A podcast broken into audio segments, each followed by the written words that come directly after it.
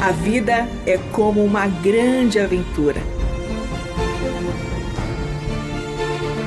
A Bíblia é nossa companheira e o Eterno nossa fonte de sentido nessa jornada. Por isso, convidamos você para entrar nas páginas do livro que conta a história do Deus que entrou em nossas histórias. A partir de agora, você está diante do Espelho na Janela. A narrativa a seguir é baseada em personagens e histórias bíblicas, acrescidas de elementos ficcionais.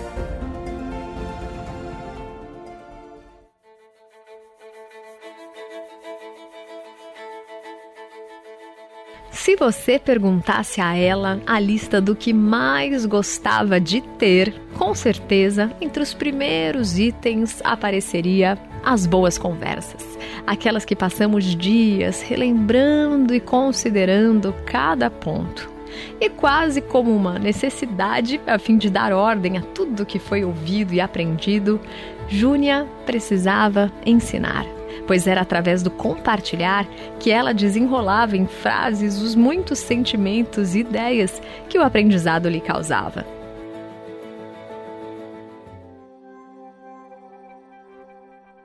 Porém, nem todos os temas têm o mesmo peso. Há temas que são como pedras, que só depois de quebradas e transformadas em pedregulhos se pode caminhar por eles com mais facilidade. Havia assuntos que ela ainda não se achava preparada ou com ganas de abordar. Contudo, alguns temas eram insistentes. Como disse certo autor, por vezes ideias vêm ao trapézio que temos no cérebro e, uma vez penduradas. As perguntas insistentes sobre o assunto morte começaram pela sua filha caçula, por conta das notícias que estavam recebendo nos últimos anos.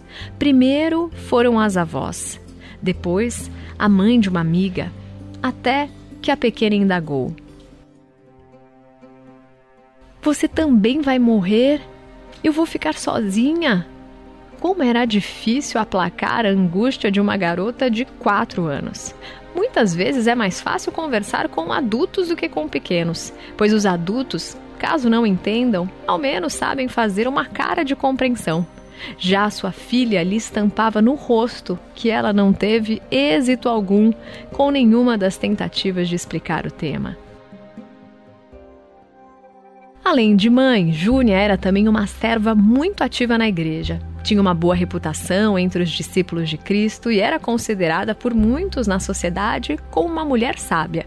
Ela buscava organizar o seu dia entre o cuidado com o lar e o tempo junto da família, as reuniões de oração e estudo com as irmãs da comunidade de fé e o serviço, onde ela percebia haver alguma carência. Quando as demandas da vida se avolumavam, quase se sobrepondo umas às outras, como roupas em um cesto que precisam ser lavadas, Júnia corria para os pés do Mestre. Cristo já não estava mais fisicamente presente. Mas, como ela gostava de boas conversas, ele imaginava como poderia ter sido o diálogo do Mestre com as irmãs, Marta e Maria qual teria sido o rosto de Marta quando Jesus apontava a irmã como sábia. Júnia fazia disso um lembrete de que não adiantava fazer muito se aquele momento a sós com o Mestre fosse negligenciado. Ao longo da vida, ela precisou criar estratégias para não se deixar esgotar. Alguns hábitos faziam seus filhos rirem, viravam até brincadeira entre eles. Por vezes, eles a procuravam pela casa inteira. Não que o lar fosse grande, mas não a encontravam em lugar algum. Não estava no jardim, não estava a cozinhar nada, não estava junto ao marido. Onde está a mãe? gritava um filho ao outro, procurando entre os cômodos. O pai respondia alto: Já viram se está no banco? Havia um banco de madeira antigo, pintado de branco, claramente precisando de uns reparos, mas era um dos cantos onde Júnia sentava. Cobria a face para não se deixar dispersar por nada ao seu redor e ali ficava, em silêncio, orava. Aqueles pequenos instantes eram capazes de reorganizar toda a vida, pois era assim que ela trazia à sua consciência a certeza de que Jesus estava junto ao Pai, ativo no universo e intercedendo em nosso favor até que algum filho a descobria e levantava o lenço, e os mais novos achavam que era brincadeira e diziam: Achei a mamãe, agora você me procura, e já saíam correndo. E os maiores sabiam que aquele era um tempo sagrado para sua mãe e por vezes esperavam, com certa distância, esperavam ela levantar para só assim dizer alguma coisa. Os dias passam depressa quando a casa está cheia e as tarefas são muitas. E em uma manhã, sem dar aviso, ela recebe a notícia de que o seu pai se foi. Morreu em casa.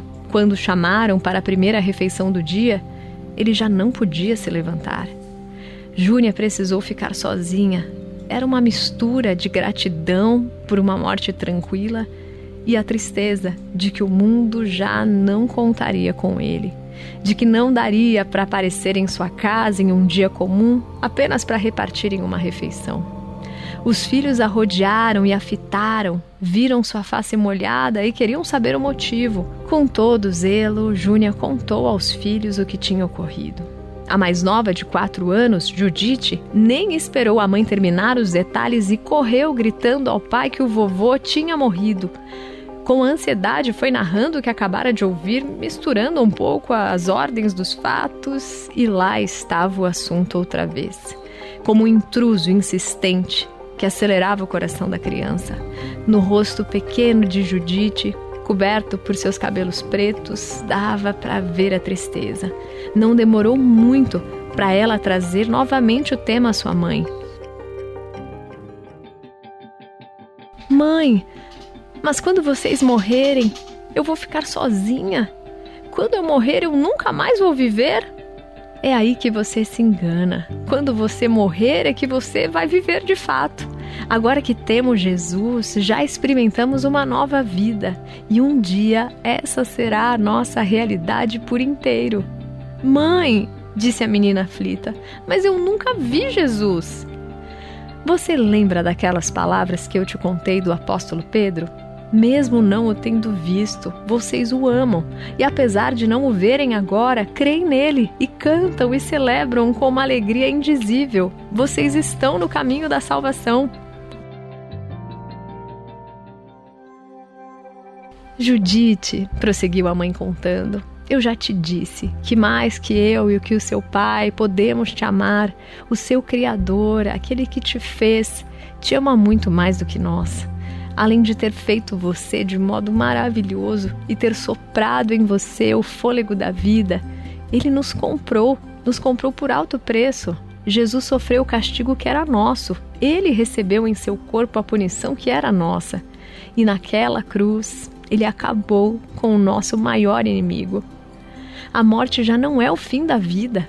Jesus foi o primeiro na fila da ressurreição da humanidade que ele restaurou Agora, todos aqueles que morrem reconhecendo o sacrifício de Jesus em nosso favor serão ressuscitados como ele foi. A menina lembrou das histórias da Páscoa e, contando com os seus dedinhos magrinhos, ela exclamou: Depois de um, dois, três dias, Jesus ressuscitou, ele está vivo, ele está vivo. É assim que a gente canta, mãe. Mas, mãe, mesmo assim, eu ainda tenho muito medo de ficar sozinha. Você nunca estará só, filha. O próprio Jesus disse que ele voltaria ao Pai, mas deixaria conosco o conselheiro, o ajudador. Filhinha, esse Espírito Santo mora em nós, dentro da gente. Por isso você não passará nenhum dia sequer da sua vida sozinha. E quando chegar o dia de os seus olhos se fecharem para este mundo, Jesus estará lá do outro lado te esperando com os braços abertos. A garotinha nitidamente se esforçava para imaginar, enquanto a mãe se esforçava para se fazer entender, a fim de aplacar aquela angústia. Júnia até começou a ficar triste de a menina ainda estar preocupada com o tema. Ela pensou: por que ela não acredita em mim? Eu estou dizendo que não precisa se preocupar, eu a amo tanto, tanto, eu nunca mentiria para ela. Ao provar desse sentimento, logo ela lembrou de Jesus. Jesus conversando com os discípulos, instruindo sobre os acontecimentos que estavam por vir, e por um pequeno instante pensou que teria sido para Jesus tentar explicar que ele precisava morrer para que tudo fosse consumado e que ele precisava voltar para o Pai, pois só assim receberíamos o Consolador que estaria conosco para sempre. Algo tão sublime para mentes tão humanas como as nossas.